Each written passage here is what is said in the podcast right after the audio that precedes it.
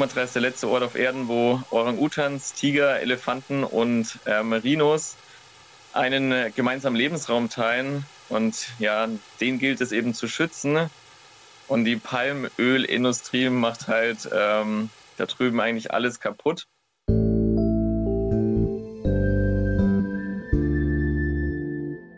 Wundermittel oder Teufelszeug. Unser Hunger nach Palmöl.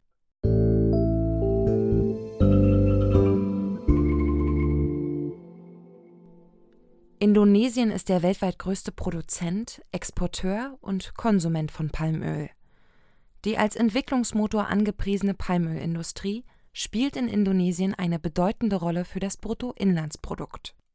Grund dafür ist, dass die Ölpalme die mit Abstand ertragreichste und damit sparsamste Ölpflanze ist, was den Flächenverbrauch betrifft. Beispielsweise benötigt Soja eine achtmal so große Fläche für denselben Ertrag.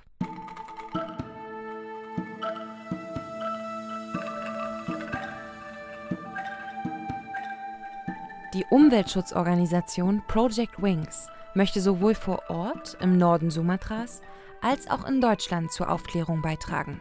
Mitbegründer Sebastian Keilholz lag die Artenvielfalt schon immer sehr am Herzen. Ich habe auch mein ganzes Geld immer als Kind in die Natur investiert und habe in Deutschland zwei Hektar Wald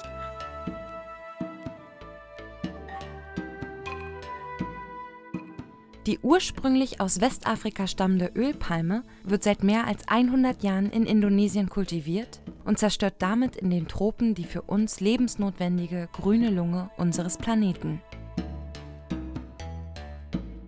Sumatra ist der letzte Ort auf Erden, wo Orang-Utans, Tiger, Elefanten und äh, Merinos einen äh, gemeinsamen Lebensraum teilen. Und ja, den gilt es eben zu schützen. Und die Palmölindustrie macht halt ähm, da drüben eigentlich alles kaputt. Ja, weil Monokulturen ja nicht besonders Artenvielfalt enthalten, sondern eben nur aus einer Art bestehen. Und ja, das Leben zusammen mit anderen Arten ist eben so wichtig für unser Ökosystem, weil man einfach heutzutage merkt, dass dem Menschen der Bezug zur Natur fehlt, da viele Menschen ja in Städten aufwachsen und ähm, ja mittlerweile halt gar nicht mehr wissen, was es heißt, in einem Ökosystem zu leben und wie wichtig eigentlich die Natur für uns Menschen ist und eben auch die zugehörige Artenvielfalt.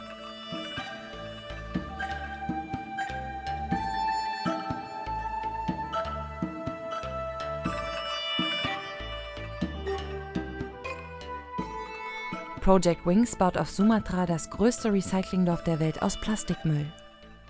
In diesem Rahmen entsteht auch ein Regenwaldmuseum, in dem bedrohte Tier- und Pflanzenarten gezeigt werden. Beides soll ein Bildungsort für die Einheimischen, aber auch für Touristen werden, um über die Konsequenzen der Vermüllung des Planeten und der Zerstörung des Regenwaldes aufzuklären. Wenn man zusammen im Einklang lebt, dann hat man eine Zukunftsperspektive. Wenn man aber weiter eben darauf abspielt, Monokulturen anzupflanzen und somit halt die komplette Artenvielfalt zu zerstören, ja, dann sieht es halt für unsere Generation eigentlich echt, auf gut Deutsch gesagt, richtig scheiße aus.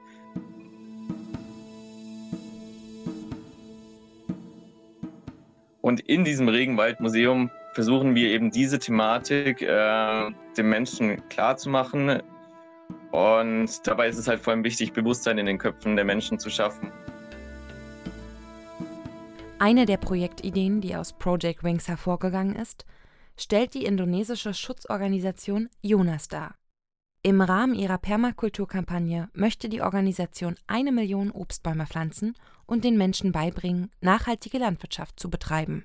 Ähm, wichtig zu wissen, das Ganze findet in der Bufferzone des Gunung Leuser Nationalparks statt. Also Bufferzone ist der Bereich zwischen Agrarwirtschaft, also zwischen der Monokultur und dem Nationalpark dadurch, dass man eben all diese Tiere zurückgedrängt hat und eigentlich nur noch der Nationalpark als Lebensraum für all diese Tierarten zählt, ähm, ist es halt wichtig, irgendwie eine Bufferzone zu haben, also einen Bereich, wo die Tiere nicht, nachdem sie ähm, den Nationalpark verlassen haben, direkt auf den Menschen und seine Monokultur stoßen, sondern eben halt einen Auslaufsort haben. Das Ziel der Permakulturkampagne ist es, diese Bufferzone palmölfrei zu bekommen. Bis 2019 bestand zwischen der indonesischen Regierung und der Palmölindustrie ein Vertrag, der erlaubte, dass auch Palmöl in der Bufferzone gepflanzt werden darf. Das führte bisher zu starken Konflikten zwischen Tier und Mensch. Und uns ist einfach wichtig, durch das Pflanzen von einer Million Obstbäume den Tieren, die eben schon so viel Lebensraum verloren haben, einen Ort zu kreieren, wo man mit den Tieren lebt. Den einheimischen Bäuerinnen und Bauern soll durch die Kampagne gezeigt werden, wie sie im Einklang mit der Natur ebenso gut wirtschaften können wie vorher auch. Wir versuchen dann eben durch verschiedenste ähm, Firmen in Deutschland äh, die ganzen Produkte, die wir in unseren Permakulturgärten anbauen, wieder zu vermarkten. Wollen jetzt auch im Sommer eine vegane Seifenmanufaktur bauen, um dann eben zum Beispiel Moringa, Aloe Vera oder Lemongrasöl zu produzieren, um das Ganze auf dem Weltmarkt zu vermarkten und um eben diesen Konflikt zwischen Mensch und Tier zu vermeiden.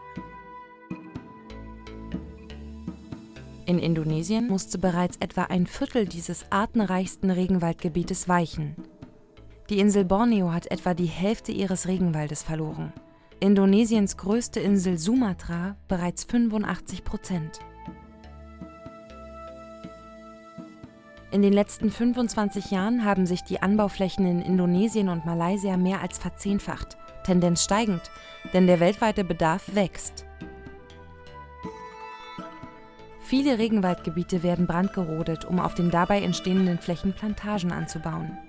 Oftmals greift das Feuer auf angrenzende Regenwaldgebiete über. Viele Menschen sterben jährlich an den Folgen des schädlichen Rauches, der sich regelmäßig über große Teile Südostasiens ausbreitet. Dabei findet ein beachtlicher Anteil der Rodung illegal statt. Asien hat ja große Schwarzmärkte. Es gibt in, in, Medan, dort wo der Flughafen ist, auf Sumatra, einen der größten Schwarzmärkte der Welt, wo man klar als Tourist jetzt nicht wirklich hinkommt, aber ähm, man bekommt halt, wenn man längere Zeit in Indonesien lebt, sehr viel mit. Und was illegale Abholzungen anbelangt, es ist, es ist der schiere Wahnsinn, Teilweise werden auch einfach nur so Ecken aus dem Baum herausgeschnitten. Es wird nicht mal der ganze Baum ähm, gerodet, sondern es wird nur ein Stück rausgenommen. Die Folgen sind irgendwie, dass das andere natürlich auch machen. Und es ist einfach traurig zu sehen, dass ja die Schönheit der Natur einfach so zerstört wird und dass dann dagegen nichts gemacht wird. Das Überleben ist natürlich sehr, sehr wichtig der anderen Seite verstehe ich nicht, dass diese Menschen halt nicht irgendwie unterstützt werden, weil ähm, die Menschen irgendwie zu jagen dafür, dass sie ähm, illegal abholzen. Der Mensch hat ja immer irgendeine Ursache, warum er irgendwas macht. Was ähm, illegale Abholzung anbelangt von Wirtschaftsunternehmen, klar, da bin ich komplett dagegen. Was einzelne Bauern anbelangt, da ist es halt wichtig, an den Bauern heranzutreten, warum er das macht. Und ich habe natürlich auch vor Ort schon miterlebt, dass ähm, wenn der Wind schlecht stand, der Rauch ähm, von Brandrodung im Ort stand und es, es tut den Menschen vor Ort in der Seele weh. Du siehst, die Menschen ähm, leiden, weil sie eben so mit der Natur verbunden waren. Die Menschen, die früher im Dschungel gelebt haben, ähm, haben mit der Natur gelebt, haben von der Natur ähm, Lebensgrundlage, Sauerstoff und Co. bekommen. Und wenn man dann halt sieht, dass durch Brandrodung das Herz der Einheimischen blutet, dass man da so wenig Mitgefühl hat, dass die Wirtschaft wirklich ähm, so blind vor Augen ist, dass man sich nicht in die Einheimischen reinversetzt, sondern nur seinen Interessen nachverfolgt. Es tut wirklich weh, das zu sehen. Und ja, es ist echt schade, wenn man eben vor Ort lebt und die Einheimischen, die Natur, alles einem so ans Herz wächst und dann kommt eben so ein Wirtschaftsunternehmen und ja, betreibt illegale Abholzung. Ja, da ist es halt auch sehr kritisch, sich dem Ganzen in den Weg zu stellen, wenn man bedenkt, dass viele Aktivisten ähm, mit dem Leben bezahlt haben, weil sie sich eben illegale Abholzung in den Weg gestellt haben und ähm, von Großkonzernen dann einfach abgemurkst wurden.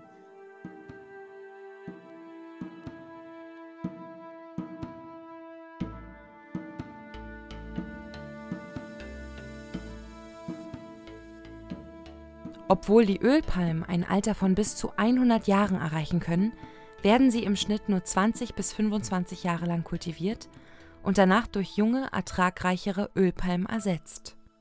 Einen großen Nachteil stellen auch die Folgen des Anbaus dar. In den Plantagen herrscht kein tropisches Regenwaldklima mehr. Stattdessen entwickeln sich dort Savannenlandschaften.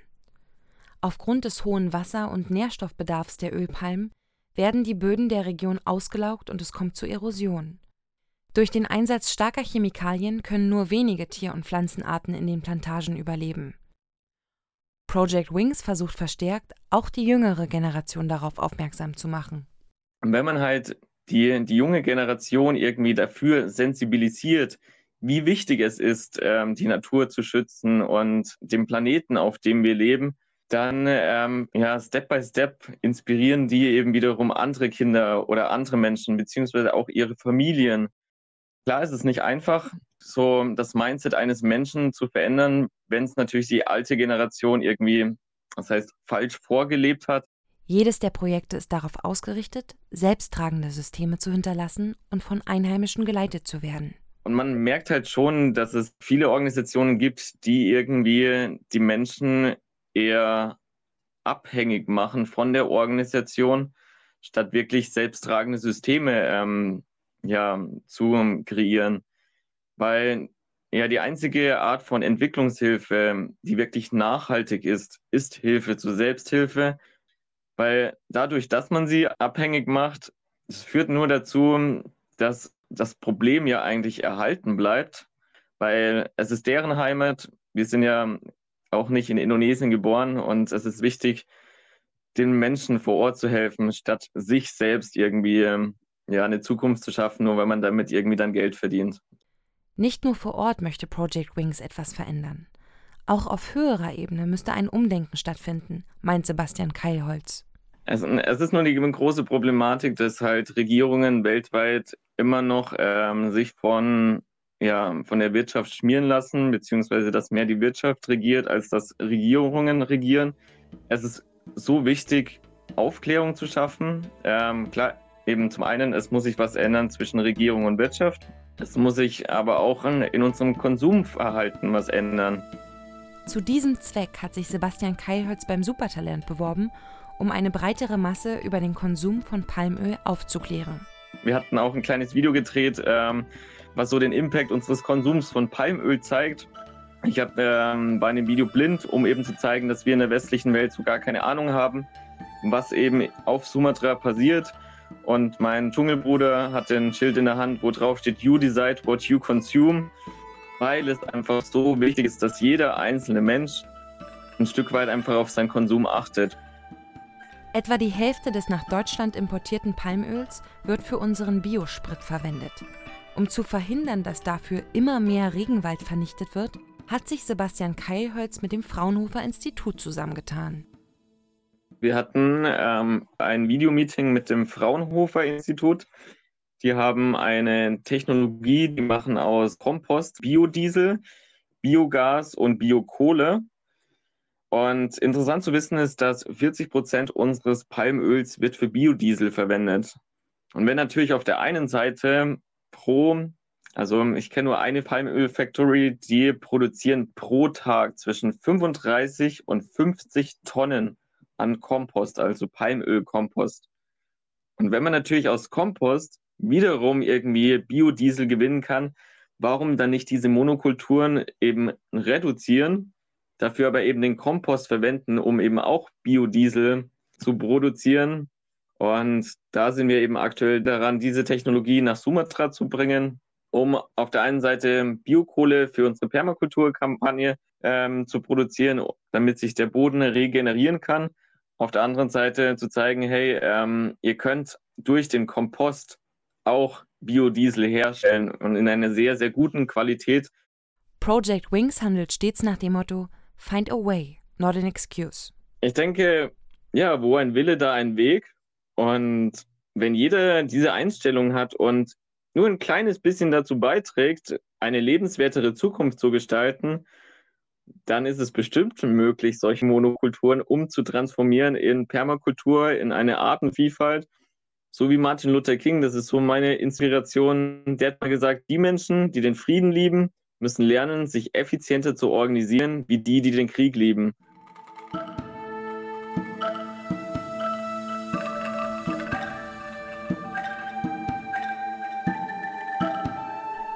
Abschließend meint Sebastian Keilholz. Also das wäre so meine Wunschvorstellung, dass weltweit alle Regierungen mal für eine lebenswertere Zukunft ähm, unserer Generation bzw. in der nachfolgenden Generation ja, kämpfen würden oder was tun würden, damit wir eben halt nicht alles ähm, ausbaden müssen letztendlich.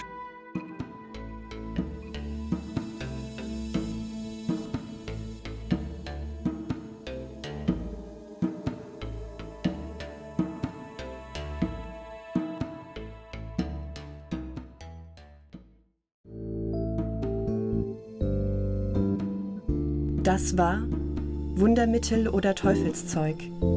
Unser Hunger nach Palmöl. Ein Beitrag von Senta Hollmann und Clara Hoheisel. Zu Gast war Sebastian Keilholz.